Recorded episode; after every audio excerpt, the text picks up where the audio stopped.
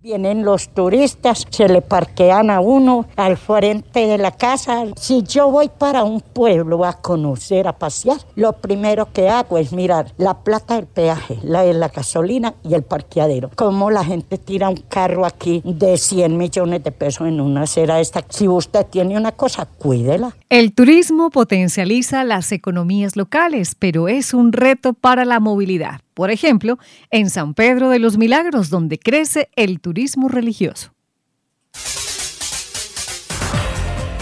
Cada día que amanece hay un nuevo reto, pero también una respuesta a los desafíos y oportunidades en esta región, donde la riqueza natural, la fe y el talento de la gente se suman. Sintonía Norte, el noticiero de los 17 municipios del norte antioqueño. Escucha aquí Sonidos de una región. Muy buenas tardes, bienvenidos, bienvenidas a nuestra emisión número 51, correspondiente a este viernes 16 de julio de 2021. Es un gusto saludarlos una vez más darles la bienvenida a este espacio, otra alternativa informativa de la región para que usted conozca historias y noticias de lo que pasa en los municipios del norte de Antioquia. Un espacio para que usted esté informado, pero también un espacio que se hace conjuntamente gracias al trabajo de las emisoras locales de estos municipios de la región. Así contamos historias, pero también fortalecemos el trabajo de las emisoras, su capacidad de producción, su proyección también en la región de estas herramientas de comunicación que son las emisoras comunitarias. Bueno, pues poco a poco vuelve a la normalidad las clases, continúa también la vacunación, bajan en algunos municipios los casos de COVID-19. Con este panorama volvemos a centrar la atención en un tema que es clave para la región y de, la cual, de lo cual se ha hablado mucho durante esta semana y es la economía lechera.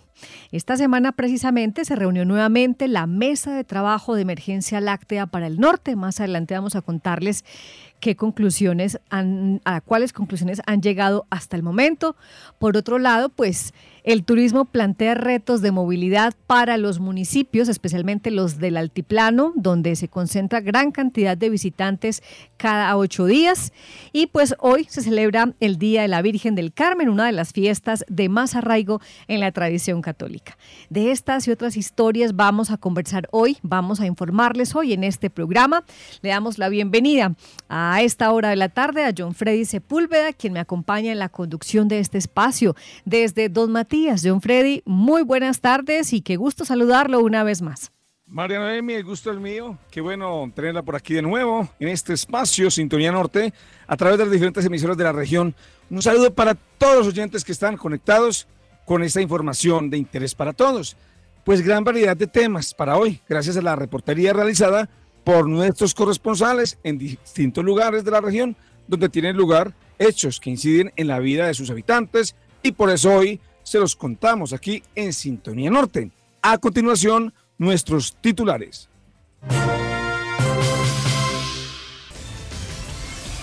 Para evitar la quiebra de los lecheros, proponen crear una empresa mixta de insumos agrícolas.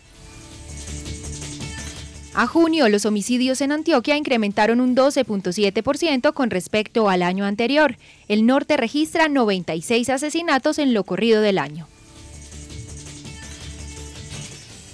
Después de ocho meses del derrumbe que incomunicó al corregimiento de Cedeño en Yarumal, les contamos en qué condiciones está la vía en la que se invierten más de 480 millones de pesos.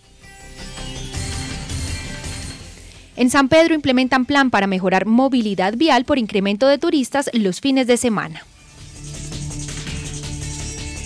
En la vereda El 15 de Valdivia entregaron Centro de Integración Ciudadana. En la obra se invirtieron 1.200 millones de pesos. Donar sangre salva vidas. En Sintonía Norte les contamos cómo hacerlo. Este domingo jornada en San Pedro de los Milagros. Fiesta de la Virgen Morena, una celebración religiosa y cultural en Anorí que está próxima a cumplir 200 años. Este domingo, final de fútbol intermunicipal. Entre Ríos versus Yarumal a las 3 pm. Estas y otras noticias e historias de la región en Sintonía Norte. Sintonía que lleva magia y que sirve de transporte a la imaginación. Esto es Sintonía Norte. En los puntos cardinales se escucha el reporte de historias y noticias. Esto es Sintonía Norte, el programa que palpita, llevando cada reporte, donde escuchas, viajas, vives, es en Sintonía Norte.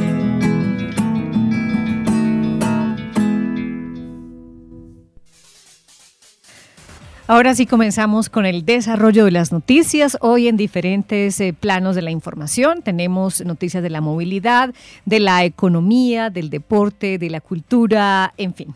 Recuerden que ustedes nos pueden seguir a través de nuestra página web www.redenorte.com.co.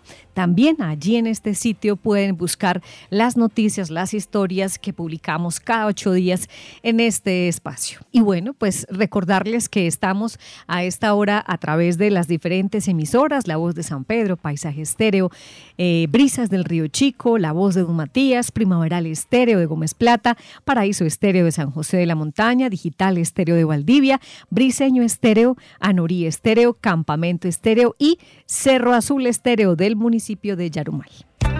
Conectada con la región, Andrea Herrera desde la vereda La Salazar en Belmira. Comenzamos esta emisión de Sintonía Norte con una noticia reciente que impacta uno de los principales renglones de la economía de la región. Precisamente para evitar la quiebra de los lecheros, proponen crear una empresa mixta de insumos agrícolas. Así es, pues durante la mesa de trabajo de emergencia láctea para el norte de Antioquia, realizada esta semana en la gobernación, surgió la propuesta de crear una asociación de economía mixta.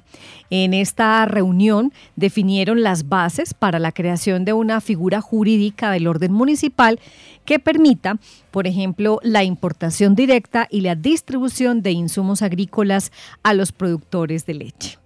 La Mesa de Emergencia Láctea para el Norte es un espacio donde participan alcaldes, concejales, productores y otros actores del gremio lechero y se creó para buscar salida a la crisis del sector que según los productores obedece al incremento de precios de los insumos agrícolas. Bueno, pues la creación de esta empresa, que tendría capital eh, público, pero también capital privado, según se planteó en este encuentro, permitiría la producción, la transformación, la importación, la comercialización, distribución, eh, todo lo que tiene que ver con el acceso de los productores a insumos agropecuarios con un mejor precio. Fernando Álvarez Ramírez es uno de los concejales de Santa Rosa de Osos, además es productor de leche, pues él estuvo en este encuentro de esta semana y nos explica de manera resumida eh, cuál es una de las mm, causas de esta problemática que están viviendo actualmente los lecheros. Hemos estado reunidos ya durante dos sesiones, la semana pasada en el municipio de Entre Ríos, hoy acá en la Secretaría de Agricultura, con el fin de eh, buscar soluciones para el sector lácteo. Eh, sabemos que eh, en estos momentos los productores de leche pasamos por un momentos muy difíciles. Los, los insumos agropecuarios subieron un 35%, la leche apenas ha subido un incremento del 3%.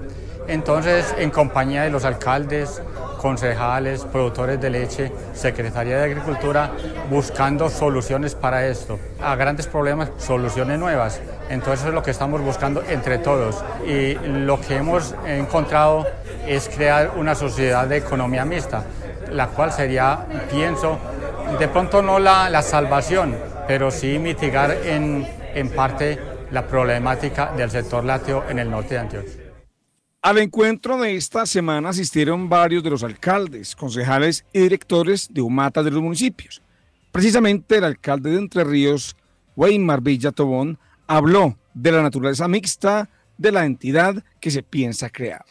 Estamos contentos, absolutamente agradecidos con la Secretaría de Agricultura por ese acompañamiento en estos momentos difíciles que atraviesa el sector lechero en el norte de Antioquia. Estamos generando unos espacios eh, con las diferentes administraciones municipales y también con el sector privado para generar estrategias eficientes que propendan por mejorar eh, la comercialización de la leche y también la compra de los insumos, donde se favorezca a través de una empresa de economía mixta al consumidor final, que es el pequeño productor. Eso es lo que estamos pretendiendo en estas mesas eh, de diálogos. Con la Secretaría de Infraestructura, cada uno de los municipios del norte antioqueño en compañía con las cooperativas de cada uno de los municipios, con cada uno de los productores. Según los integrantes de la Mesa de Trabajo de Emergencia Láctea para el norte de Antioquia, la misión de la nueva empresa de modelo asociativo entre lo público y lo privado es generar insumos a un menor costo y ese ahorro pues trasladarlo al productor. La Secretaría de Agricultura apoyará esta iniciativa, así como el sector académico. Esto expresó Julián Londoño de la Universidad de Antioquia, que también tiene un asiento en esta mesa de trabajo. La Universidad de Antioquia, como alma mater de los antioqueños, se suma a esta iniciativa de la Secretaría de Agricultura y Desarrollo Rural del departamento, de los alcaldes del norte de Antioquia y de los productores lácteos. Somos conscientes y durante muchos años hemos eh, logrado generar conocimiento para esta cadena productiva. En este momento la Universidad de Antioquia tiene el compromiso de transferir y acompañar técnicamente este proceso que arranca el día de hoy. Nosotros como Universidad de Antioquia participamos hoy en día en la ciudad de la ganadera del norte de Antioquia y en esta iniciativa que se plantea el día de hoy haremos nuestro aporte desde el punto de vista técnico-científico para que este proyecto sea exitoso para los productores lácteos del departamento de Antioquia. Entendemos nuestro papel, entendemos nuestro rol como entidad de ciencia, tecnología innovación y de educación superior en el desarrollo del departamento de Antioquia. Esta sería, en todo caso, una solución a mediano o largo plazo Mientras tanto, los productores lecheros siguen haciendo un gran esfuerzo para rebajar los costos de producción en un momento de vacas flacas. Conectada con la región desde la vereda La Primavera del municipio de Anorí, Juliana Rendón. Continuando con la información, vamos a conocer como ya es habitual en nuestro programa, mm, los reportes del COVID-19, las cifras que registra la región y también el departamento, eh, según el reporte que nos envía diariamente la gobernación de Antioquia. Ayer en, nuestra, en los 17 municipios del norte de Antioquia se reportaron 49 casos nuevos y vamos a informarles los casos activos por municipio que, como les decíamos, no reporta la gobernación de Antioquia. Sí, estos son los casos activos con corte al 15 de julio. Como usted lo mencionaba ya, pues lo reporta la gobernación de Antioquia. En esta subregión del norte están así las cifras. El municipio de Angostura reporta siete casos, Belmira 2, Briseño 5, Campamento 10, Carolina del Príncipe no reporta casos, Don Matías 44, Entre Ríos 28, Gómez Plata 24, Guadalupe 6, Ituango 12, San Andrés de Cuerquia 7, San José de la Montaña 5, San Pedro de los Milagros 49 casos, Santa Rosa de Osos 81, Toledo 7, Valdivia 16, Yarumal 155 y Anorí en el nordeste de Antioquia 11 casos. Total de casos activos 469. También es importante mencionar que a la fecha Antioquia tiene un porcentaje de ocupación de camas UCI de 96.03% y ayer se reportó el fallecimiento de dos personas de nuestra región a causa del COVID, una en Anorí y una en Don Matías. Y en cuanto a la vacunación, según el reporte más reciente de la gobernación de Antioquia, correspondiente al 15 de julio, en el norte llegamos a 86 mil 678 dosis aplicadas.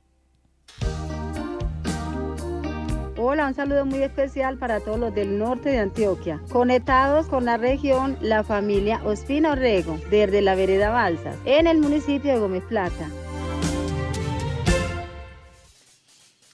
Después de ocho meses del derrumbe que incomunicó al corregimiento de Cedeño en Yarumal, les contamos en qué condiciones está esta vía en la que se invierten más de 480 millones de pesos. En octubre del año pasado, recordemos, Cedeño, un corregimiento de Yarumal fundado en 1910, fue noticia por un monumental derrumbe que afectó su vía principal y de paso a más de 7.000 habitantes de la zona. Hoy, ocho meses después, aunque eventualmente se presentan deslizamientos, sobre todo en temporadas de lluvias, la carretera del corregimiento permanece habilitada gracias al mantenimiento y monitoreos constantes. Un trabajo en equipo entre la comunidad, la administración municipal y el apoyo de la gobernación de Antioquia. En Sintonía Norte hacemos seguimiento a los hechos que impactan a nuestra comunidad. Aquí el informe con Frank Mestra desde Cerro Azul Estéreo.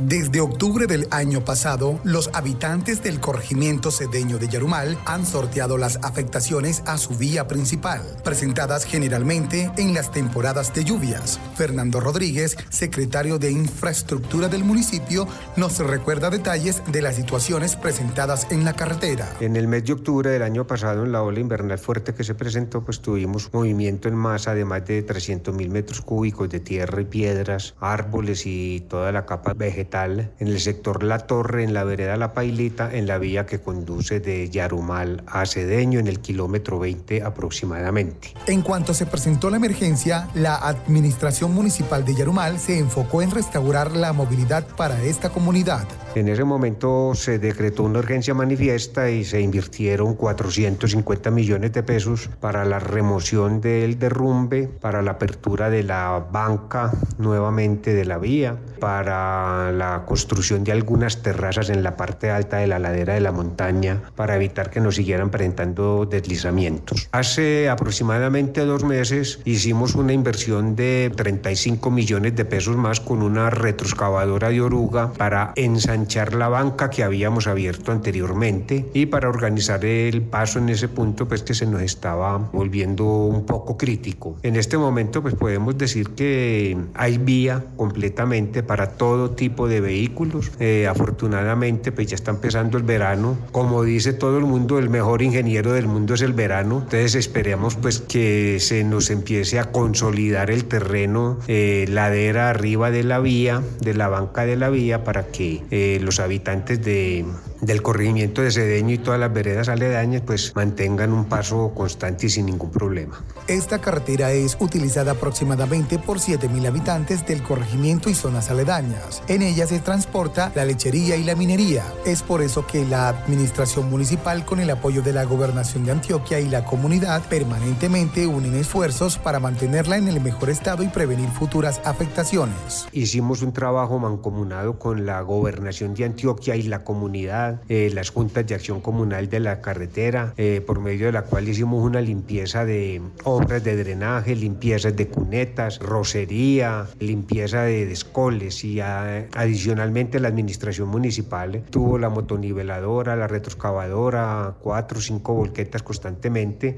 Hicimos un mantenimiento desde el kilómetro cero hasta llegar a Cedeño en el mantenimiento de la vía. Hemos estado pendientes. Afortunadamente, pues con la maquinaria amarilla del municipio tenemos la, la oportunidad de realizar estos mantenimientos. Juan Restrepo, campesino de la zona, habló para Sintonía Norte sobre el mantenimiento que se le viene realizando constantemente a la carretera hacia el corregimiento de Cedeño. De parte de la alcaldía hemos recibido un gran apoyo de todos los campesinos aquí de la, del corregimiento de Cedeño en cuanto al trabajo de esta vía. Ya hoy vemos una solución clara, pues prácticamente ya tenemos paso. Entonces, gracias al señor alcalde que ha hecho un esfuerzo grande para, para poder darnos vía. Aunque el mantenimiento y el monitoreo al estado de la vía es constante, las autoridades manifiestan que hay que tener cuidado, sobre todo en temporada de lluvias cuando se presentan deslizamientos con mayor frecuencia. Ante esto, también recuerdan que está habilitada la vía alterna por Mina Vieja. Sin embargo, es una carretera por la que solo pueden transitar vehículos pequeños. En sintonía con el norte, Frank Mestra Rivero desde Cerro Azul Estéreo Yarumán.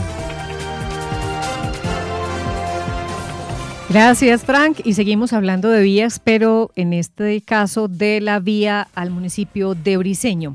Ayer, precisamente, el secretario de Infraestructura Física de Antioquia, Santiago Sierra, funcionarios del DAGRAM, Corantioquia y por supuesto de la alcaldía de Briseño recorrieron la carretera principal de este municipio, específicamente la zona afectada por la pérdida de la banca alrededor del kilómetro 12. Recordemos que allí se presentó también un gran derrumbe que prácticamente dejó incomunicada a esta población. Pues esta visita técnica se hizo con el objetivo de evaluar la situación y buscar soluciones puntuales a través de convenios interadministrativos que permitan agilizar las acciones para recuperar la movilidad en la vía. Las autoridades mencionaron que entre las alternativas temporales se están implementando mantenimientos a vías alternas y se busca la ubicación de un puente militar para garantizar el tránsito en la zona, mientras que a largo plazo se sigue haciendo los estudios y diseños para encontrar las soluciones definitivas a esta problemática que afecta a los viseñitas. Recordemos que sigue vigente la resolución de cierre total de la vía San Fermín Briceño, la cual fue expedida por la gobernación de Antioquia el pasado jueves 8 de julio. Sin embargo, con el acompañamiento de las autoridades locales, eh, en el día hay tránsito regulado, sobre todo para el paso eh, en casos de emergencia y también por las carreteras alternas. Conectada con la región, Flor Ochoa, desde la vereda El Templete del municipio de Don Matías. Seguimos con más información aquí en Sintonía Norte. En San Pedro implementan plan para mejorar movilidad vial por la afluencia de turistas los fines de semana. Bueno, pues tras la reactivación social y económica en el país, en San Pedro de los Milagros ha sido todo un reto controlar la llegada de turistas a los, al municipio, sobre todo los fines de semana. Yo creo que es una situación que se vive también en otros municipios del altiplano, donde llegan muchos turistas particularmente. Pues en San Pedro, de manera puntual, eh, las autoridades están implementando un plan de movilidad vial que brinde seguridad, tanto a los turistas como a la comunidad sanpedreña. Los detalles de esta noticia los tiene Paola Arismendi desde La Voz de San Pedro.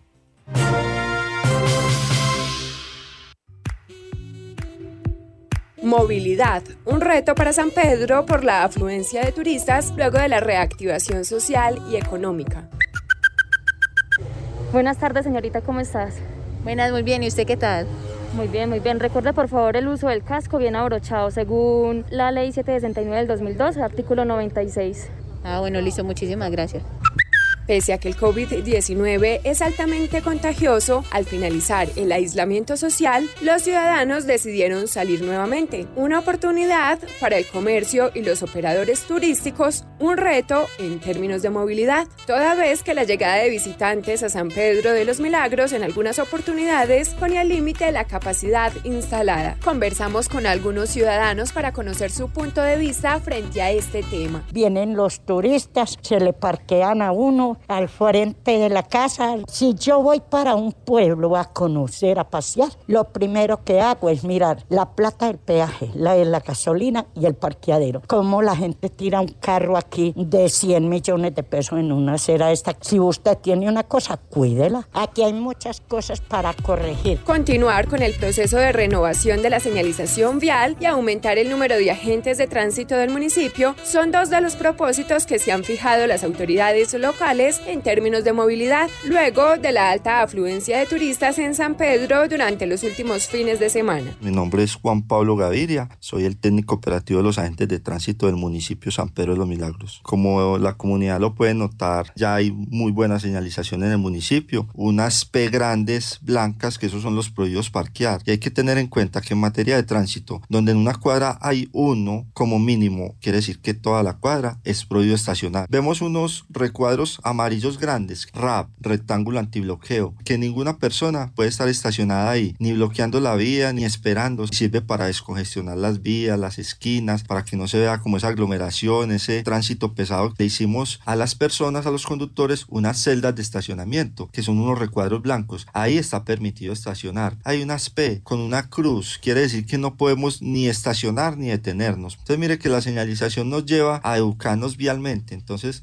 es como la invitación a la comunidad para que acaten las normas y vamos a ver que vamos a tener una fluidez vehicular en el municipio mucho mejor. La señalización se encuentra en etapa avanzada, de ahí la importancia de que los ciudadanos se concienticen de que todos son actores viales y desarrollen el sentido de la observación porque las señales son horizontales, es decir, de piso. Dado el gran flujo que tenemos de visitantes principalmente, tenían también la misma confusión todo el tiempo con esas señalizaciones para los parqueos. Hubieron algunos cambios que me parece que le dan un mejor flujo de movilidad al municipio. Realmente es un tema de sensibilización. Mejorar la movilidad en el municipio hace que realmente tengamos un buen flujo en todos los aspectos, especialmente en el espacio público para toda la comunidad. Veo que se destinaron algunos sitios realmente acordes para parqueos y cuando también existen cambios y también rompen con esa rutina con la que hemos venido conviviendo, poca señalización y de transitar casi que por donde queramos en el municipio, genera un poco de estrés en su momento, pero pienso que es lo mejor que le puede a la comunidad.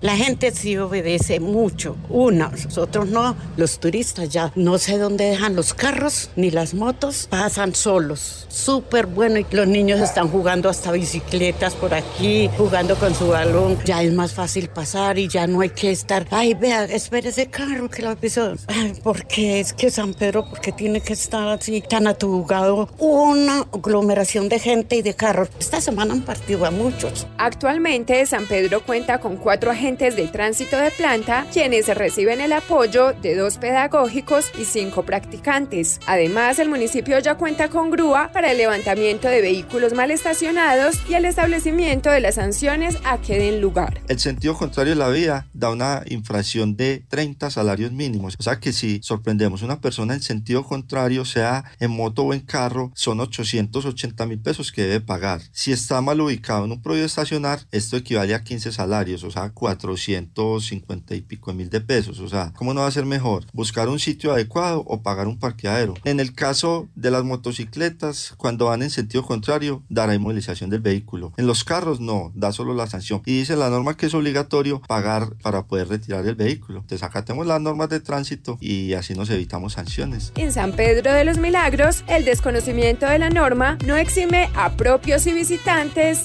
de cumplirla. En sintonía con el norte antioqueño, Paola Arismendi desde La Voz de San Pedro. Gracias, Paola, por tu nota muy interesante. Todos somos actores viales y por ende estamos llamados a respetar las normas de tránsito. Y que sea esta la oportunidad para recordar que es válido viajar, disfrutar y apoyar los comercios locales, pero siempre teniendo en cuenta las medidas de bioseguridad, porque el COVID-19 sigue entre nosotros. Así es, eh, John Freddy. Bueno, nos vamos ahora un poquito más hacia el norte, ya conectándonos con la región del el Bajo Cauca. En la vereda El 15 de Valdivia entregaron Centro de Integración Ciudadana. En la obra se invirtieron cerca de 1.200 millones de pesos. El Centro de Integración Ciudadana Sacudete de Valdivia es un espacio lúdico, cultural y deportivo que beneficiará a más de 13.000 personas y que contó con una inversión del Ministerio del Interior superior a los 1.200 millones de pesos. El objetivo del espacio que fue entregado a la comunidad la semana pasada es el fortalecimiento de la seguridad y la convivencia ciudadana en el territorio. José David Correa, corresponsal de Digital Estéreo en Valdivia, habló con su comunidad para conocer a través de sus voces cuáles son los beneficios concretos de esta obra.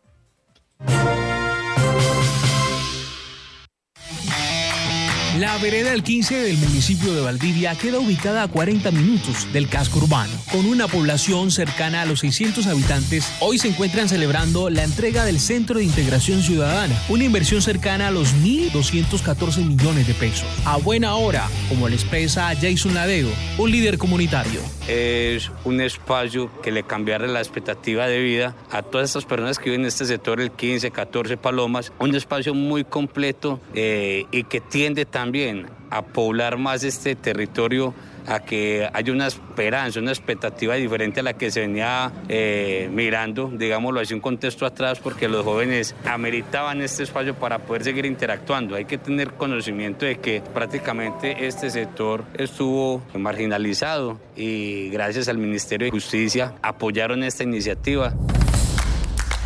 Hoy no solo esta vereda se beneficia de este espacio deportivo, veredas como Puquí, Palomas, el kilómetro 14, entre otras, tienen la oportunidad de meterle un gol a la vida. Para Cristian Zapata y Homer Maldonado, es un nuevo comienzo para los jóvenes.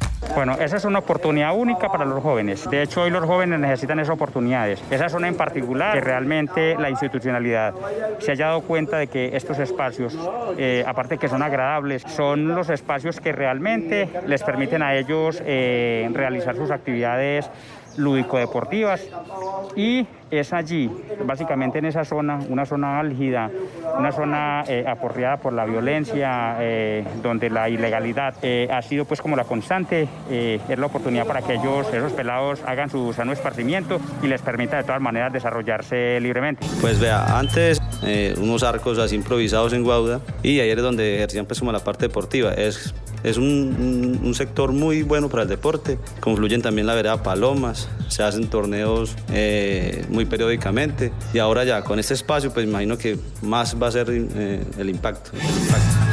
Una gestión que inició en el año 2018 y terminó en marzo del presente año.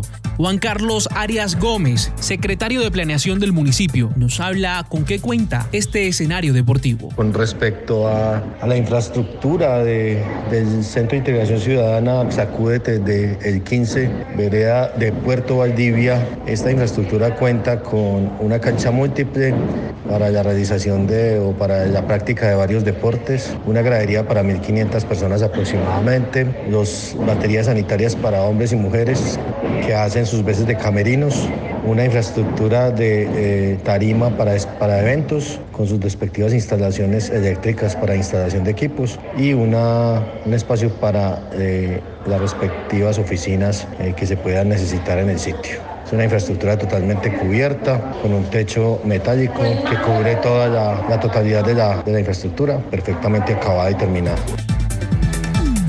Dani Chavarría es un joven amante del deporte, comparte con los pequeños de la comunidad y esto nos expresa. Y los chicos le dicen a uno, yo quiero ser futbolista cuando sea grande. Entonces uno los ve y los pelados con esa gana, con entusiasmo y hay mucho talento. Entonces yo creo que esto sería lo más reconfortante que tenían los niños, esa felicidad que pudimos notar con, de ellos en la celebración, en la inauguración de este centro. Me parece a mí que, que lo dice todo. Estos pelados, la felicidad que tenían, lo contentos que estaban, como le decían a sus padres, que tenían una cancha que nunca pensaron que le iban a tener tan pronto. Entonces, a mí me parece maravilloso. En esta entrega oficial nos estuvo acompañando el ministro de Interior, Daniel Palacios. Desde el municipio de Valdivia, en Sintonía Norte, José David Correa. Muchos espacios como este hacen falta en las comunidades porque se constituyen en una oportunidad para la juventud, para también para los niños, donde hay tantas amenazas para estos jóvenes, pues el deporte y la cultura siempre serán espacios de convivencia y sobre todo de paz. Regresa el segundo momento de Sintonía Norte, una realización de la Asociación de Medios de Comunicación del Norte de Antioquia, una realización conjunta de las emisoras de la región, a través de las cuales ustedes pueden seguir a esta hora nuestra señal. Bueno, y esta señal se escucha a través de las emisoras de San Pedro, Entre Ríos, Belmira, Don Matías, Gómez Plata, San José, Valdivia, Briseño, Anorí, Campamento, Yarumal y también en internet a través de www.renorte.com. punto, ah, vamos a repetirla, www.redenorte.com.co. Eso, despaciecito, www.redenorte.com.co. Bueno, eh, es momento de el invitado de hoy o de la invitada mejor. Vamos a hablar precisamente de donar sangre una actividad que puede salvar vidas. En Sintonía Norte vamos a contarles cómo se hace, teniendo en cuenta que este domingo hay jornada de donación de sangre en el municipio de San Pedro de los Milagros y también durante este mes se ha presentado esta jornada en otros municipios de la subregión. Pues según la Cruz Roja Colombiana, con una donación de sangre se pueden salvar hasta tres vidas. Y aunque por la pandemia han sido muchos los mitos que se han construido en torno a los contagios en las jornadas de donación, en la entrevista de hoy hablaremos con una experta que nos explicará cuáles son las medidas que implementan para hacerlo en condiciones lo más seguras posible. ¿A quién saludamos, don Freddy? Sí, para ello, María Noemi, vamos entonces rápidamente con nuestra compañera de Renorte, Susana Bendaño, quien ya está lista con su invitada. Adelante, Susana. Freddy, muchas gracias. Saludos a nuestros oyentes también. Nuestra invitada de hoy es Eliana Gómez. Ella es bacterióloga del Banco de Sangre de la Universidad de Antioquia y nos compartirá aspectos generales sobre la donación, cómo van las jornadas en nuestra región y precisamente nos ayudará a despejar ciertos mitos. Eliana, bienvenida al informativo regional del norte antioqueño. Eh, muchas gracias, muy buenas tardes para todos los que nos escuchan el día de hoy. Eliana, cuéntanos cuál es la situación actual de los bancos de sangre en el departamento. Bueno, nos hemos visto muy afectados pues, por la situación del COVID. Eh, sin embargo, pues, hemos hecho unas estrategias. Apenas está empezando a hacer otra estructura a municipios, a parques, y estamos con una metodología que era domiciliaria. De todos modos, se nos viene captación y se nos aumentó mucho el trabajo, pero hemos logrado pues sostener eh, algo los componentes eh, para las clínicas, para la clínica y el departamento. Bueno, precisamente con las reaperturas que hemos visto recientemente, también hemos notado cómo el Banco de Sangre ha realizado jornadas en algunos de nuestros municipios. ¿Cómo ha sido la asistencia y a dónde han ido a estas jornadas precisamente? Bueno, afortunadamente pues contamos con este recurso, eh, llevamos muchos años viendo los diferentes municipios, entre estos está pues San Pedro, que vamos a estar este domingo en la jornada todo el día en el parque principal. es muy importante a los municipios que ningún municipio, muy pocos cuentan pues, o casi ninguno cuenta con medicina transfusional o bancos de sangre. Eh, por lo general son remitidos al municipio de Medellín, donde pues se agota más el recurso Recordemos que estamos en un departamento muy violento, mucha accidentalidad, donde todos los días se necesitan los componentes para diferentes enfermedades, eh, accidentes de tránsito y inclusive los pacientes de COVID por otras patologías también han necesitado este recurso. Bueno, ustedes han estado en Yarumal, en Entre Ríos, ahora vienen a San Pedro. ¿De qué depende o cuáles son esos factores para que se realicen las jornadas de donación en los municipios? Bueno, en los municipios eh, se ha hecho un trabajo muy importante. Eh, hay que pues eh, que la gente coja la cultura, que deje los temores, quitar mitos. las secretarías pues, nos ayudan mucho las secretarías de gobierno para poder ocupar los espacios realmente hacemos las campañas y por lo general esperar tiempo prudente de cuatro meses más o menos para que la gente pueda volver a hacer la donación. Recuerde que los hombres pueden donar cada tres meses y las mujeres cada cuatro meses entonces depende también mucho de que las personas participen para seguir haciendo la actividad, porque todos modos es eh, nosotros la logística que se mueve hasta el municipio es bastante grande y costosa para nosotros. Entonces hay que tener un buen resultado con donantes que nos justifique pues la ida hasta los municipios. ¿Es posible, Eliana, que por el COVID algunas personas sientan temor de asistir a las jornadas? ¿Cuáles son los protocolos que ustedes implementan para garantizar la seguridad? Bueno, como primera, las personas deben asistir con su tapabocas, lo mismo el grupo de salud, digamos, estamos con tapabocas, batas desechables, con guantes, higienizamos, eh, tenemos pues este clean, eh, aceite, alcohol glicerinado y hacemos desinfección. Eh, y la importancia es pues como se está haciendo en, en carpas que circula el aire, no estamos cerrados y guardando el distanciamiento. En esta parte la venimos pues desde la pandemia. Nosotros nunca hemos tenido, bueno, siempre nosotros los de salud estábamos exentos, entonces también íbamos domiciliarios y hacíamos los mismos protocolos de seguridad. Además de estos protocolos de seguridad, entonces, ¿qué hay que tener en cuenta para el momento de donar? ¿Qué debemos llevar? Bueno, lo más importante es que las personas estén bien de salud. Eh, por favor, llevar la cédula. Estamos volviendo pues como a, que la lleven para identificarlos. Eh, no importa si les ha dado COVID después de 15 días, si no tiene sintomatología, pueden donar. Inclusive ahorita que están vacunando tanto, si ya lleva 7 días después de que lo vacunaron, también pueden donar. Eh, ya hay otras patologías, eh, por ejemplo, el hipertenso, toma medicamento, no hay problema porque puede donar mientras esté controlado. Nosotros allá en la donación tomamos la presión, la hemoglobina, que es para mirar que tenga la cantidad de sangre suficiente para donar y ya la sangre nos la traemos para, mm, para acá al banco de sangre donde le realizamos unas pruebas hepatitis C, Chagas, sífilis, VIH, HCL, por el resultado no se los damos, pero si sale reactivo lo llaman en privado y le cuentan esto con el fin que la persona se ponga en tratamiento y, la cadena de contagio. Muy importante si es en la mañana que vayan desayunados, desde las 9 de la mañana hasta las 4 de la tarde. Entonces en la mañana, por favor, desayunados y en la tarde almorzados para evitar pues, que la gente tenga un ayuno muy prolongado y hidratado. Eso es eh, lo más importante. Eliana, bueno, entonces de 9 a 4 de la tarde en San Pedro de los Milagros este domingo, ¿tenemos cronograma para otros municipios durante las próximas semanas? Sí, vamos a estar el otro domingo en Namagá. Por ahora pues estamos en San Pedro este sábado y el domingo dentro de ocho días vamos a estar en Namagá. A Eliana Gómez, bacterióloga del Banco de Sangre de la Universidad de Antioquia, le agradecemos por acompañarnos hoy en Sintonía Norte y por extender esta invitación de donar. Recordemos que donando salvamos vidas. La sangre es un elemento que solo se consigue en nuestros cuerpos, entonces qué bueno que seamos solidarios. Eliana, muchas gracias. A ustedes que estén bien, nos esperamos el domingo que nos ayuden para poder ayudar a las demás personas. Muchas gracias. Feliz día próximo domingo en el Parque Principal de San Pedro de los Milagros.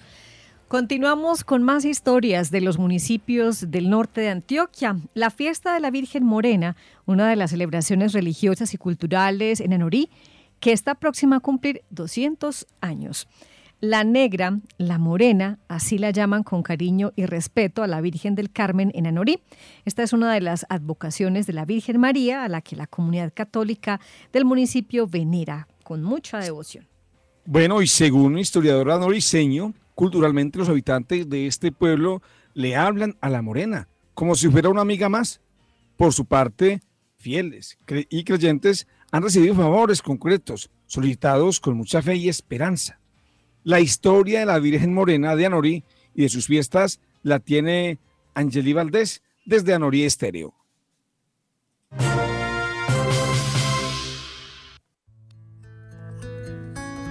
La devoción de la Virgen Morena en Anorí nace desde el fondo de mi hogar. Desde que éramos pequeñitas, mi mamá era muy rezandera y nos infundió mucho la fe católica. Pues nosotros cuando éramos niñas siempre vivíamos pegadas de la Virgen que nos favoreciera de todos los peligros. Empecé a buscar realmente qué es ser católica. Aprendí poco a poco el significado de las advocaciones que hay de la Virgen María. Eh, a partir de ahí tuve unas experiencias con ella a la cual vi su gracia. La devoción a la Virgen María es eso, es una veneración, no adoración, sino veneración. Y a partir de ahí es la compañía de nosotros diario, entenderla como madre, modelo, mujer a imitar.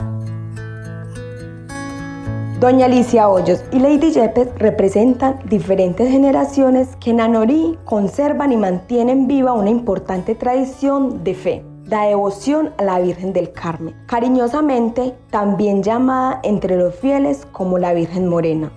La Virgen Morena cuenta con una interesante historia, la cual compartimos hoy con ustedes a través de uno de los historiadores de nuestro municipio. Eh, les habla Oscar Emilio Yepes Restrepo, historiador empírico del municipio de Anorí. La negra como suelen llamar cariñosamente a los anoriseños, a la Virgen del Carmen. Se le dice cariñosamente la negra porque su, su rostro es de tez morena, no como las vírgenes, todas las vírgenes que tenemos eh, en la religión católica, sino que es una, una tez morena. Es española, la regaló el gran señor español don Pedro Uribe, que trabajó varias minas en, en, esta región, especialmente en la mina La Constancia. En el año de 1863, durante un viaje que hizo por Europa, se vio el ilustre minero a punto de naufragar en alta mar. Se acordó entonces de la patrona Anorí, del humilde retablo, y prometió regalar la estatua eh, si sobrevivía en la embarcación. El milagro se hizo y don Pedro Uribe cumplió su promesa. La negra fue traída desde el Dos Bocas al hombro por ocho cargueros y don Pedro Uribe conducía la procesión.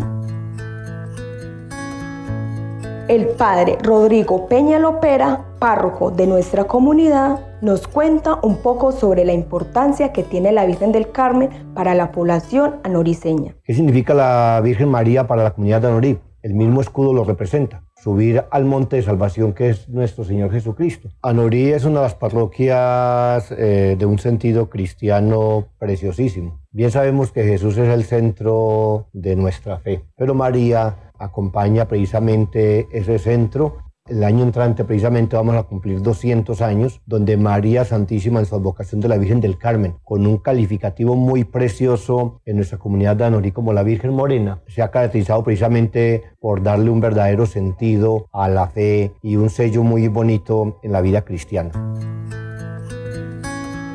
Su compañía y sus favores son resaltados por los fieles de la Virgen Morena. Pues yo siento mucha alegría porque siempre hemos tenido fe en ella, de que uno le pide favores y la Virgen lo protege de todo mal y peligro. En medio de un rosario le pedí, le dije que si algo me concedía, eh, yo dejaba ciertas cosas. Y al mes siguiente pasó y, y, pasó todo natural, cosa que nunca antes había visto. Y yo, bueno, todavía no creía y le seguí diciendo, bueno, si el mes siguiente vuelve y pasa, aquí las tengo todavía. Y no, el mes siguiente, ya a partir de ahí, esa parte sentí que por su intercesión, esa parte fue sanada. A partir de esta linda tradición se tejen también particulares historias. Una anécdota aquí muy interesante de un minero, cuando se iba a, a veranear al Porce, ahora tiempos, le decía a la Virgen, es tanta la fe ciega que los anuncios le tienen a la Virgen del Carmen con la mayor naturalidad, como si se hablara con una amiga de muchos años. Bueno, negra, Mañana me voy confiado en vos. Si me ayudas a sacar oro, te traigo una cateada. Y si no, sabelo desde ahora que no te vuelvo a hablar. Y se sacó 36 castellanos. Claro que lo hizo con todo respeto. Para este año en Anorí se llevarán a cabo los diferentes eventos tradicionales, Rosario de Aurora, Eucaristía, peregrinación, desfile y bendición para los vehículos, conductores y comunidad en general. Conectados con el norte de Antioquia, desde Anorí Estéreo, informó Angeli Valdés. Bueno, gracias Angeli. Precisamente este 16 de julio en los municipios de nuestra región, la comunidad católica se une a la fiesta de la Virgen del Carmen. Por eso compartimos con ustedes los actos principales que se desarrollarán en torno a esta celebración según cada municipio. Bueno, en campamento, por ejemplo, a las 5 de la tarde se realizará una Eucaristía en la Avenida Los Chorros, finalizando con una procesión. En Briseño, la Eucaristía fue a las 11 de la mañana y hay bendición de vehículos. Además, una procesión desde la vereda Travesía. En San Pedro, a las 6 de la tarde, se realizará una Eucaristía en la bomba, sector de la entrada al pueblo, donde está ubicada la imagen de la Virgen. Además, habrá bendición de vehículos desde las 4 de la tarde. En Gómez Plata habrá un desfile por las calles con la carroza de la Virgen del Carmen. Bueno, y en Santa Rosa la Eucaristía será a partir de las 6 de la tarde en la capilla de la terminal de transportes y luego se realizará un desfile con los carros.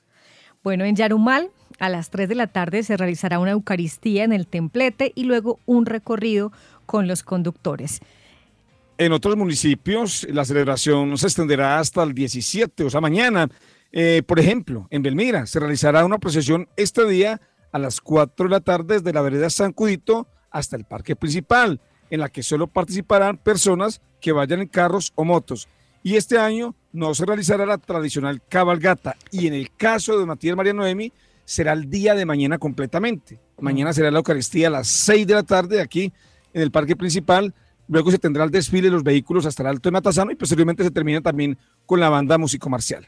Bueno, en Entre Ríos también la celebración principal será este sábado 17 de julio con una procesión de los carros para su bendición después de la misa de las 6 de la tarde. El tiempo se nos está acabando, pero antes hacemos un recorrido breve por otros hechos que son noticia en nuestra subregión. A junio, los homicidios en Antioquia incrementaron un 12.7% con respecto al año anterior. El norte registra 96 asesinatos en lo ocurrido del año.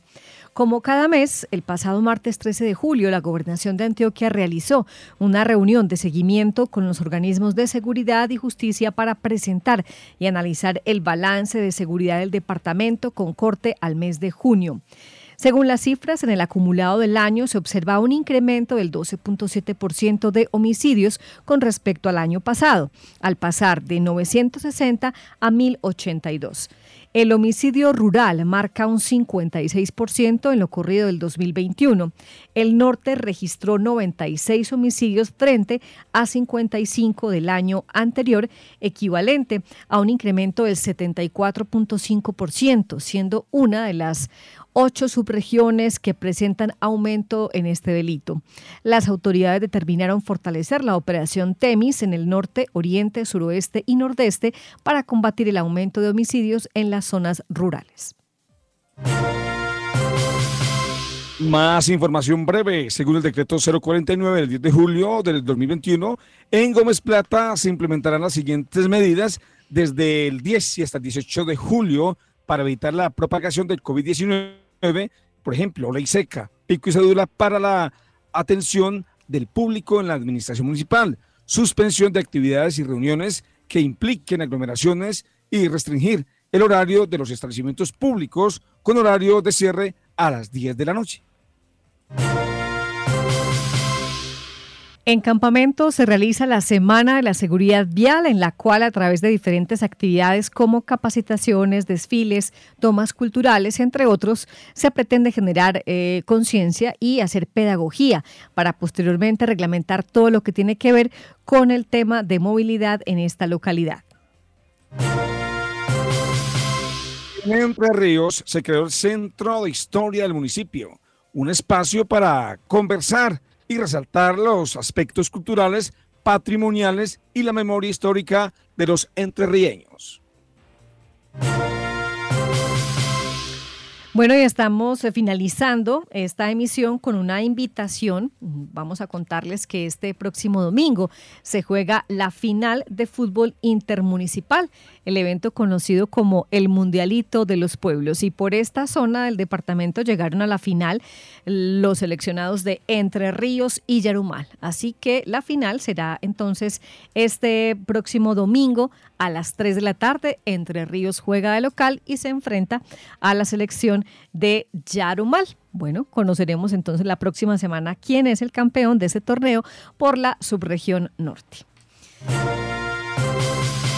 Y se nos acaba el tiempo, María Noemi. Sintonía Norte fue una producción de la Asociación de Medios de Comunicación del Norte de Antioquia, Red Norte. Realización periodística, Paola Arismendi, Fran Mestra, Angeli Valdés, Angeli Valdés y José David Correa. Bueno, agradecemos también hoy los servicios técnicos en el máster central eh, a cargo de Jonathan Vasco, en la conducción John Freddy Sepúlveda, en la coordinación Susana Avendaño, la dirección general y presentación de este programa María Noemi Ríos. Bueno, ya saben, volvemos el próximo viernes con más sonidos y voces de la región y recuerden que ustedes pueden consultar estas historias, estas noticias en nuestras redes sociales. Nos pueden encontrar en Twitter, en Facebook, en Instagram o también pueden escuchar de nuevo esta emisión en www.redenorte.com.co. 17 municipios conforman la subregión norte de Antioquia. Conectado con la región desde la vereda del Barcino Campamento, Davinson Roldán. Economías agroindustriales y gran potencial hídrico. Mi, mi nombre es María Eugenia Vargas, conectada con la región desde la vereda del Limón, del municipio de Yarumal. Cuna de importantes hombres y mujeres protagonistas de la historia de Antioquia. Somos Astrida Vendaño y Victoria Lopera, conectada con la región desde el barrio El Altico en San Pedro. La historia se construye día a día y nosotros le seguimos el pulso. Sintonía Norte, el informativo de la región. Escúchenos todos los viernes a la una de la tarde por esta emisora.